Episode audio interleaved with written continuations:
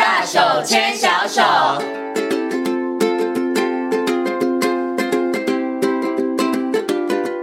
里是教育广播电台，您现在所收听到的节目呢是《遇见幸福幼儿园》，我是贤晴。接下来呢，在节目当中要进行的单元呢是“大手牵小手”。那么在今天“大手牵小手”的单元当中呢，很高兴的为大家邀请到的是西西亲子教育中心的创办人徐玉婷老师来到节目当中，跟所有听众朋友进行分享。Hello，徐老师你好，贤清好，各位听众朋友大家好。嗯，今天呢，徐老师呢要来解答很多爸爸妈妈在生活当中遇到孩子有情绪困扰的时候的一些。些疑惑哈，因为真的对于很多的爸爸妈妈来说，那个孩子真的情绪起来的时候，很多的父母亲他是手足无措的，是，他其实真的是不知道该怎么处理的哈。所以呢，我们今天呢，真的就会就几个这个真的是在真实的生活当中会发生的案例，来提供大家一些解方。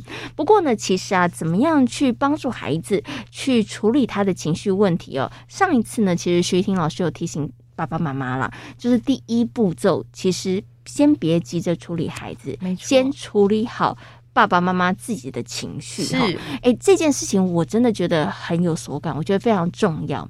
我来讲一个我曾经看过的例子，就是一个小朋友，他坚持他一定要拿某个餐具才能吃，嗯、但是爸爸觉得危险，爸爸就叫他不要，然后孩子就一直哭。爸就一直说不要不要不要，后来你知道吗？爸爸已经我觉得快快发火了，因为孩子还是坚持他要的。然后你知道那个状况就搞到整个餐厅的人都在看他们父子两个人。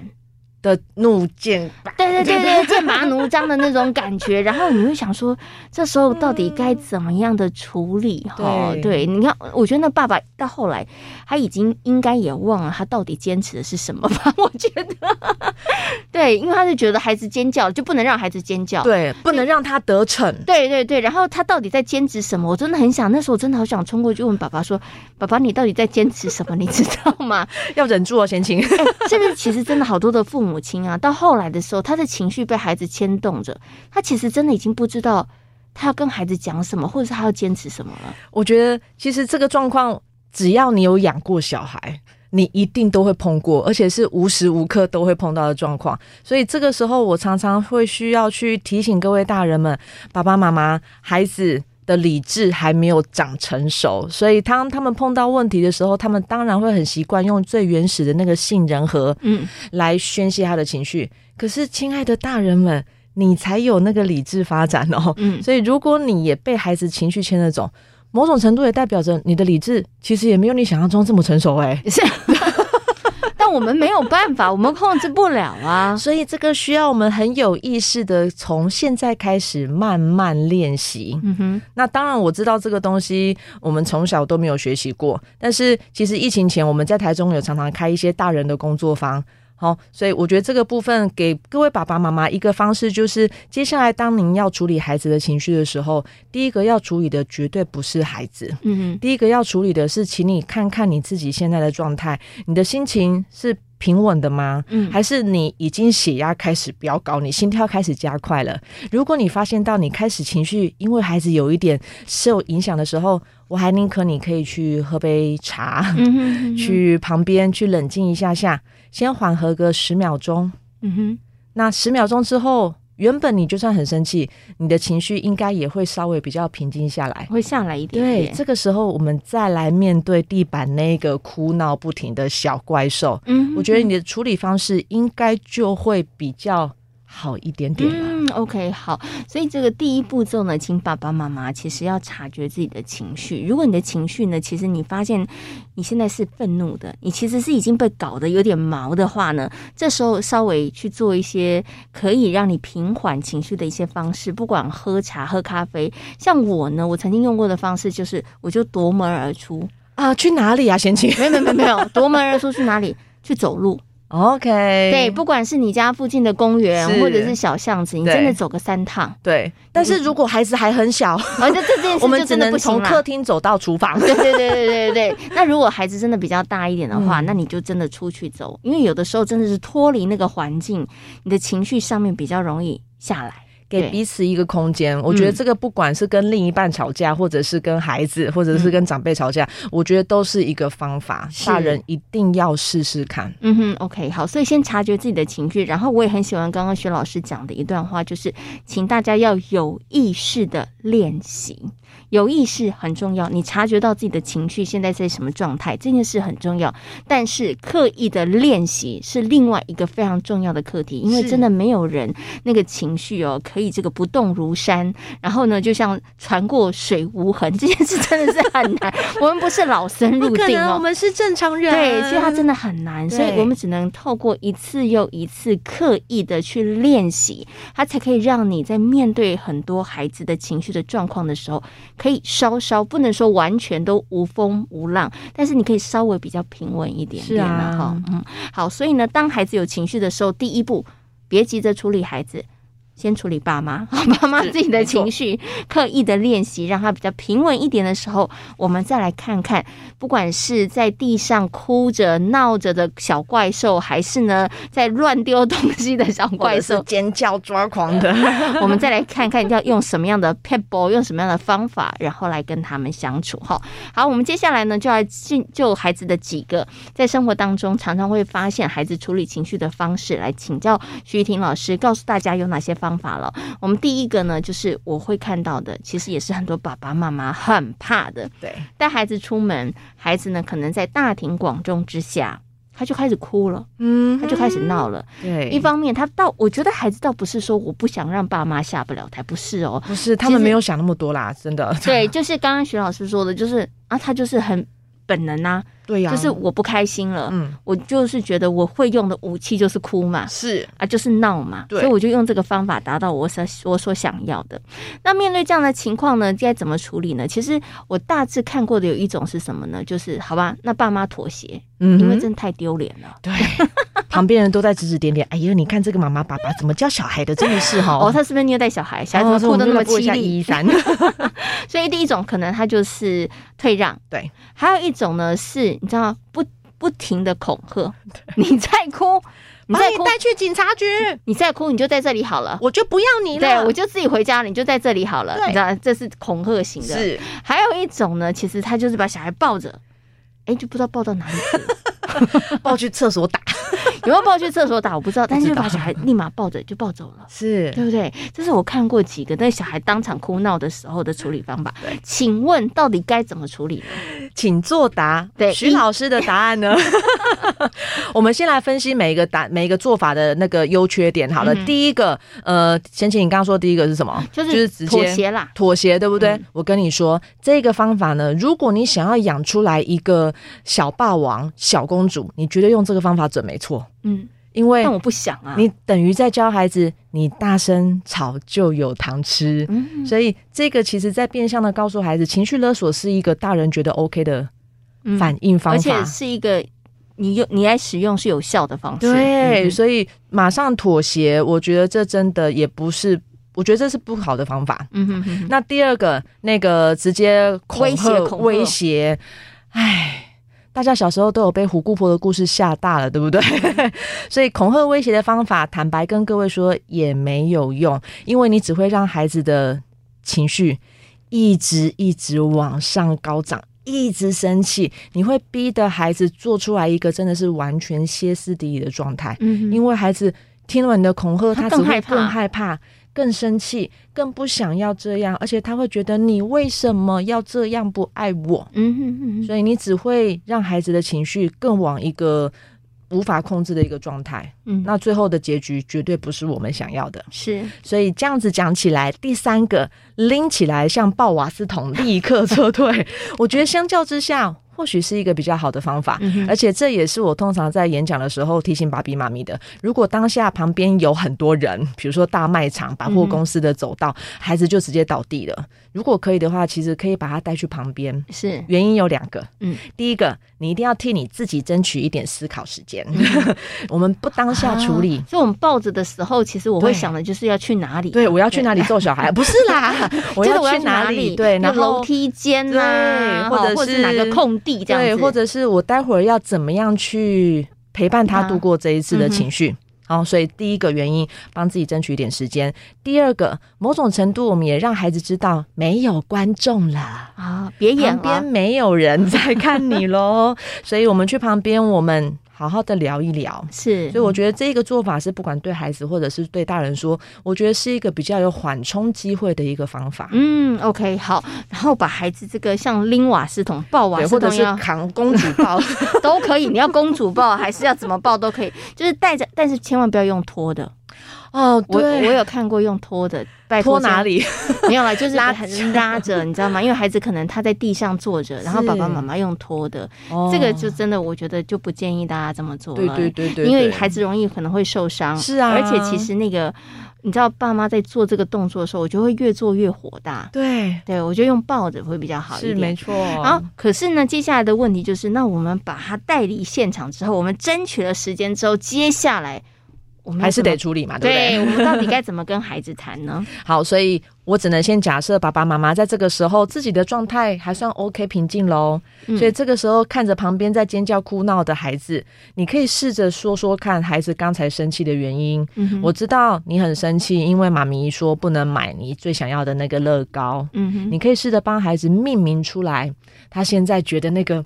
那个胸口快要喷出来的那个感受，那个情绪是什么？因为情绪引导其实有一个很有趣的现象，就是如果你能试着帮孩子说出来他的情绪，孩子的那个杏仁核他就会觉得，哎，你懂，你懂，哎，嗯、所以你就能跟孩子的杏仁核去连线了。你只要跟他的情绪中枢连线了，那当然就可以让他的那个警报器慢慢的关掉了，他的情绪就会慢慢的。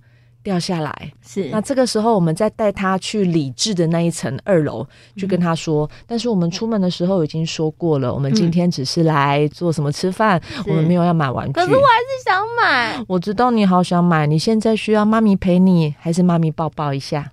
哦。所以你会发现，当我这样讲的时候，你本来想要，嗯，可是我还是要买，但是还是要买，嗯，那你给我选择不一样了，对，我就会 认错了。而且重点是我的态度，我没有用一个更强硬、更高张的情绪试着把你压下来。嗯哼，所以当你是一个比较稳定的一个大人去跟他互动的时候，其实孩子那个情绪会慢慢的就被你拉回来一个。比较平静的状态，嗯那当孩子从小野兽慢慢变回小天使的时候，嗯，妈咪抱抱，好，妈咪陪你。我们给孩子一点时间，嗯哼，等他冷静下来，嗯哼，那冷静之后，慢慢的，我们可以再重复提醒他，下次我们可以怎么做会更好，嗯哼，我们教的部分会放在这个时候，好。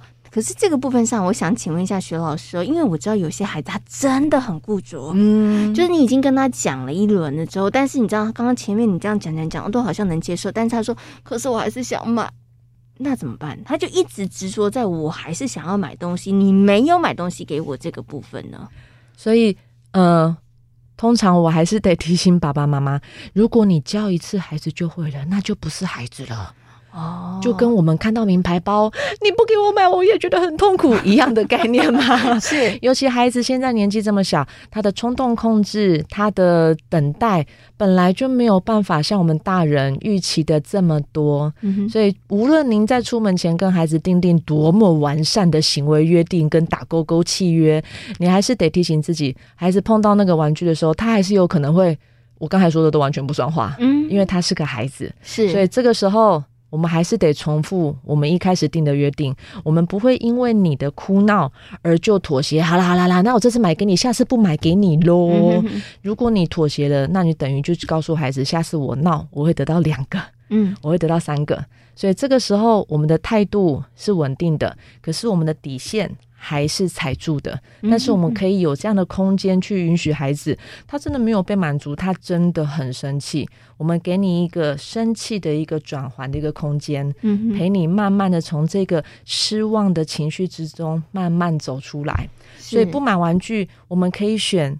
我让你去选明天的早餐，好不好？好，oh, 你要吃面包还是要吃 donuts 都可以啊。是，对，所以某种程度，其实你让他知道，我们今天这条路行不通的时候，我们可以有其他方法，而不是一直要当下一定要跟孩子硬碰硬，一定要逼他认输低头。我觉得这个时候有时候是真的要考验一下大人的一个弹性处理。觉得你会觉得，身为父母，我怎么可以输？我觉得你有这样子的一个态度，或是这样子的一个想法的时候，你在面对孩子的情绪的时候，我觉得你就没有办法很客观的。是，那其实真的爸爸妈妈要做的那个角色，不是去跟孩子比赛，而是我们要站在支持孩子、协助孩子的这个立场，陪他走出来的这个角度。对，然后陪他走出来这个过程当中不容易，有时候一次不能成功，两次不能成功，也许你要来个五次。或者是七次，或是八次，啊、对不对？还要更多闲情，其实。所以虽然这个过程辛苦，但是爸爸妈妈，如果你愿意花这个时间去陪伴孩子，你一定可以看得到孩子在这个部分上面的一个成长跟改变哈。所以他那个情绪来来的可能非常的原始，跟他就是我想要，对不对？可是我们要怎么样引导他，真的不会讲一次就可以的。所以爸爸妈妈可能在这个部分上面，也请大家多一些些的耐心。是的。好，那我们刚刚谈到。的就是哎，孩子如果碰到这个不满意的时候，他就会大哭大闹。我们还可以有方法哦，我们把他瓦斯爆，你们要爱人爆，所以 都可以，然后把他带离现场，好争取那个解决时间。是，但是如果孩子情绪一来的时候，摔东西跟打人，这个来不及报了，因为他的动作比你还要快。对，而且通常都是他发生了这件事情之后，伴随着尖叫，对，我们才然后别人的哭声，然后我们才知道说，哎，事情怎么这么大条？是，所以如果真的孩子有打人或者是摔东西的情况的时候怎么办？因为这个真的没办法预防啊，因为他真的就打了，对，或者咬了。或者是就丢了东西了，所以爸妈该怎么处理呢？哦，我们先讲怎么处理好了。嗯，基本上如果孩子今天用了这么强烈的手段来表达他的怒气，我觉得虽然我们来不及制止，但是你要立刻制止。哦，就避免同样事件再发生第二次。没错，所以我通常都会说，我们大人一定要赶快一个灵活一个 move，赶快去挡住孩子，嗯、或者是一样把孩子圈起来抱起来，让他停止这个攻击行为。嗯哼，这是第一个。而且这个时候，我通常会建议你嘴巴。不用讲太多话，因为你可以想象哦，一只小野兽已经到那种歇斯底里的状态，你在旁边一直跟他碎碎念说：“你怎么可以打人？打人是不对的。”基本上那个时候孩子根本就没有耳朵，所以你透过这样的一个肢体去拥抱他，去框住他，其实这样的一个触觉才能够让他的大脑有点像回魂，就是诶。啊！我现在发生什么事情？就是还可以让他能够快速的让他冷静下来，嗯、所以框住他、抱住他之后，一样啊，跟刚才一样的原则嘛。公主抱还是爱人抱？我们先待到旁边一点点，是看看他刚才到底发生什么事。OK，所以后面的处理原则其实就有点类似我们刚才所说的，就是大哭大闹的孩子。嗯哼，OK。但是讲到这边，我想要请各位大人们回来思考一下，为什么孩子会？打人跟咬人呢，会到这么程度激烈的一个表达方式。所以通常我们在看孩子，尤其是学龄前的幼儿，打人咬人，通常会发生在几个很尴尬的事情。首先是一岁多，嗯。一岁多，我知道想讲讲不出来，对，宝宝心里好苦，嗯、但是我说不出来。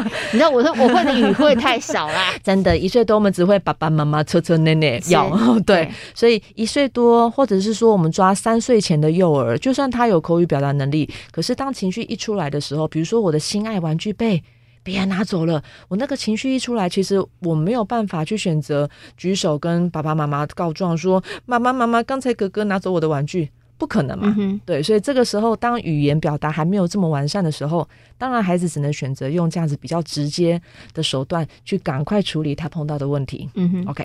那当然有一些孩子是他已经到中大班了，还是出现这样子的打人攻击行为。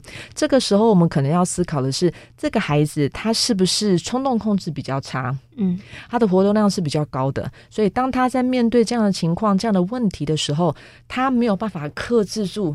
他的冲动控制，他就直接选择用武力来解决这个问题，丢东西。对，是。所以我觉得，在不同年龄，如果孩子出现这样子一个比较猛烈式的情绪宣泄方法，我觉得背后可能原因才是大人需要去思考，然后帮助孩子积极去处理的一个核心所在。嗯，OK。所以呢，如果遇到你的孩子，他其实呢一生气的时候就打人、咬人，或是乱丢东西的话，刚刚呢，其实啊，徐老师有提到说，哎，那第一个原则当然就是你把他框起来，或者是你去抱住他，然后再把他带离现场，然后再去跟孩子谈谈他的这个情绪，这处理方法都一样。是，但是爸爸妈妈可能要注意的是，你可能要去探究孩子为什么会有这么可能强烈的这个反应。当当你探究出来之后，我觉得就是接下来爸爸妈妈要做的事情。是啊，对，就是如果说啊、呃，孩子可能一岁或者是三岁多表达不出来的话，是不是就跟他讲你是不是这样子？然后试着慢慢的来说，然后把你的感觉再说一遍，或者是下次这个情况我们可以怎么做？你可以，哦、你可以说什么简单的词汇，或者是你可以告诉其他的大人，嗯、这些都会比你用打人的方法来得好。那如果说是这个中大班，他的控自我控制能力比较差的话，怎么办呢？所以这个时候，其实孩子如果是属于冲动控制不好的一个状态，那平常可能在家里面，爸爸妈妈就需要针对他这个冲动性太高的这个部分，可能要跟他进行一些训练，去调整他的冲动性，让他练习踩刹车。嗯，所以当他很生气的时候，或者是当他想要去答题，想要。打抢话的时候，爸爸妈妈，等一下，我跟妈咪现在在谈什么事情？